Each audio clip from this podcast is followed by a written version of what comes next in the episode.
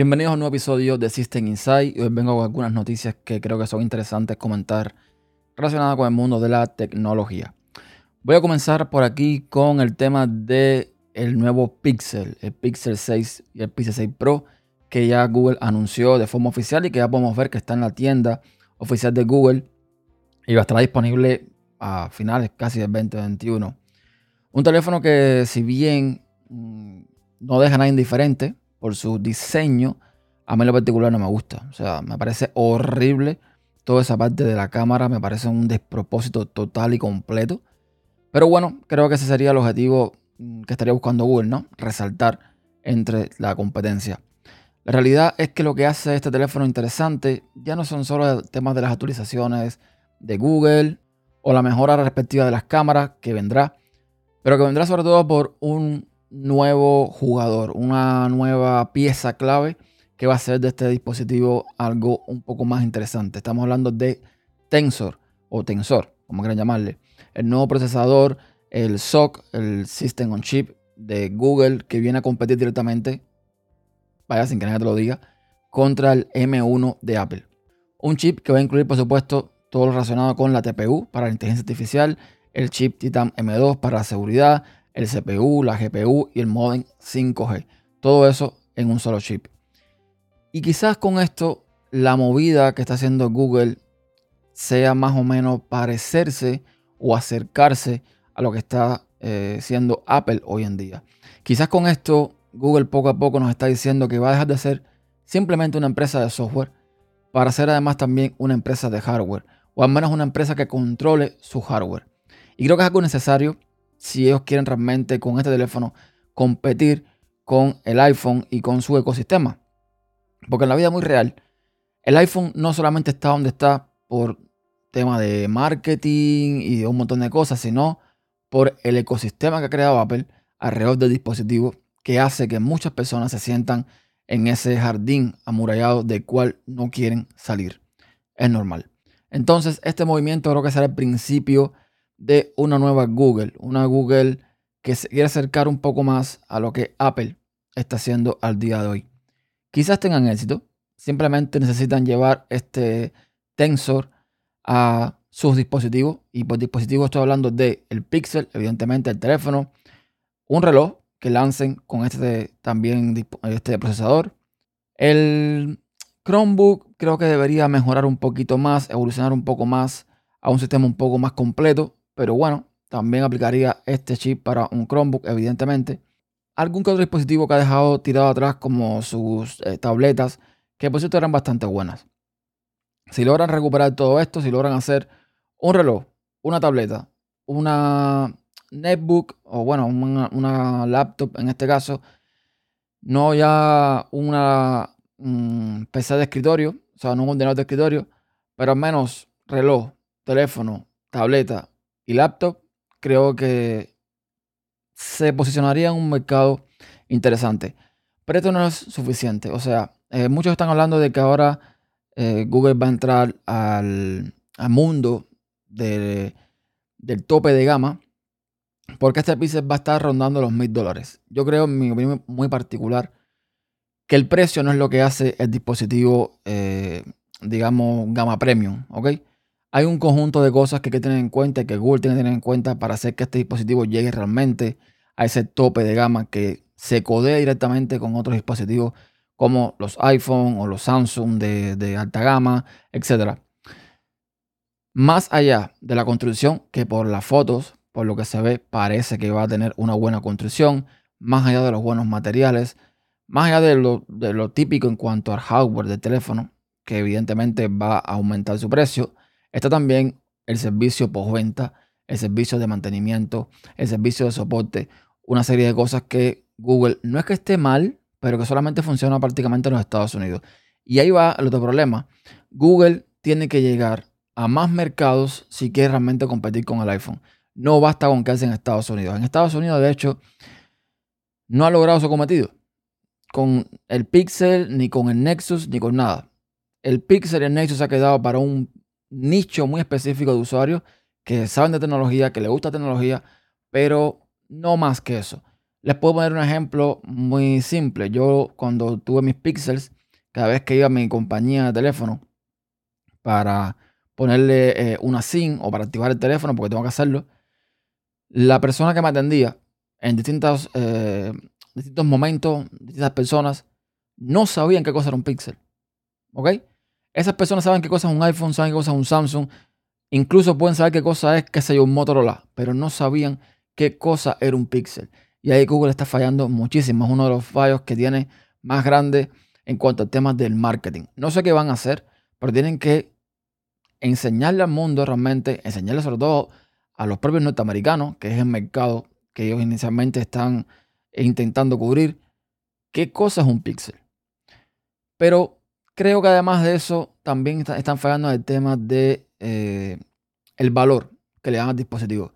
Creo que tienen que darle mucho más valor y el valor también se gana, por una parte, con el tema de las actualizaciones. Tres años no es suficiente. Tres años, aunque muchas personas que usan un Pixel o que usan un teléfono no lo tienen por tres años, incluso que lo cambia anualmente, que lo cambia cada dos años, hay que lo cambie en tres. La realidad es que debería tener el aquello de decir, sí, este teléfono lo puedo usar por cinco años, por seis años. Es más, le puedo cambiar la batería con un plan de estos tipos a los de Apple de cambio de batería por unos, eh, no sé, unas decenas de dólares y seguir tirando con este dispositivo por mucho más tiempo. Pero es que Google con cada lanzamiento, con cada pixel, se ha encargado de eh, canibalizar sus productos anteriores. Se ha encargado de añadir cosas en los nuevos para que el otro quede, o el anterior quede desfasado, quede obsoleto. Y esa técnica, en este caso, no creo que le esté funcionando. Entonces, no sé, vamos a ver qué pasa con esto. Me parece que se viene una movida interesante. Vamos a ver si este chip Tensor eh, se desliga o tiene algo que ver directamente con Qualcomm, la compañía que hasta ahora han venido utilizando. Eh, si esto no tiene nada que ver con Qualcomm, ya Qualcomm se le tiene que poner muchísimo las pilas, porque ya no solamente Google, también Apple con su M1, y poco a poco pienso que muchos fabricantes van a empezar a pensar en CPUs, en chips de este tipo, de System on Chip o SOC. Y Qualcomm, repito, va a tener que ponerse mucho, pero mucho, muchísimo las pilas. Pasamos a otra noticia, en este caso una noticia bastante linuxera, y tiene que ver con eh, NTFS. Aquí hay un artículo de ZDNet que está hablando de que Paragon NTFS es una popular aplicación que permite hacer eh, montajes de particiones NTFS en varios sistemas operativos, en MacOS, por ejemplo. Pues están, parece que negociando o hablando con los desarrolladores de Linux para implementar eh, parte o mucho del código de Paragon en el kernel de Linux. La cosa parece que va en camino. De momento creo que no se puede hacer por la cantidad de código que tiene eh, Paragon NTFS. Están, digamos que solucionando esos problemas. Porque la realidad es que el driver actual, o que se usa normalmente en Linux, es NTFS 3G, suele ser bastante más lento. Entonces, con esta adición de Paragon en el kernel o donde quiera que sea, puede ser a nivel de usuario, no sabemos todavía pues se puede lograr que todo avance mucho más rápido, que sea mucho mejor. Otra noticia, lo vemos en Apple Esfera, las nuevas tarjetas gráficas Radeon Pro para el Mac Pro que cuestan hasta 13.340 euros. Estamos hablando de euros, no de dólares. Con esto lo que quiero decir es lo siguiente. Mm, si vemos los precios, la Radeon Pro W6800X, que tiene 32 GB, parte de 2.760 euros, es la más barata. Luego viene uno en 5.000, otro en 6.000 y así sucesivamente. Con esto nos queda claro dos cosas, creo. Primero, que Apple va a seguir manteniendo el Mac Pro por mucho tiempo. Tiene que hacerlo, es un equipo bastante caro. Y segundo, que es un equipo que no está definitivamente enfocado a el usuario promedio. Eso creo que era más que obvio. Pero bueno, siempre es bueno resaltarlo porque hay quien todavía anda diciendo que mira el Mac Pro, que mira los precios. Eh, de hecho, hay ordenadores mucho más caros que el Mac Pro. Eso lo pueden verificar por ustedes mismos si entran a la web de HP o de Dell y buscan los Workstation, estos que son para trabajar, que se montan 70 mil, 80 mil, 90 mil dólares, incluso más. Pero esto demuestra evidentemente que esto es un mercado completa, completamente diferente. Esto no es eh, lo típico que usaría un usuario como tú y como yo. Así que, bueno, estas tarjetas son bestias pardas. Esto se supone que esto va a, funcionar en lugares donde realmente hace falta ese rendimiento. Estudios de, edición, de, de, cine, de, en fin. Esto no es para un usuario normal.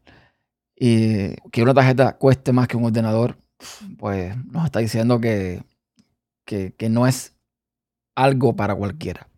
Ya hablamos también de Apple. La última noticia que voy a hoy es que ya está disponible el Magic Keyboard con eh, Touch ID para eh, comprarlo de forma individual. Hasta ahora estos teclados venían eh, con, con, el equipo, generalmente con el iMac, que es lo que se vendía con este teclado.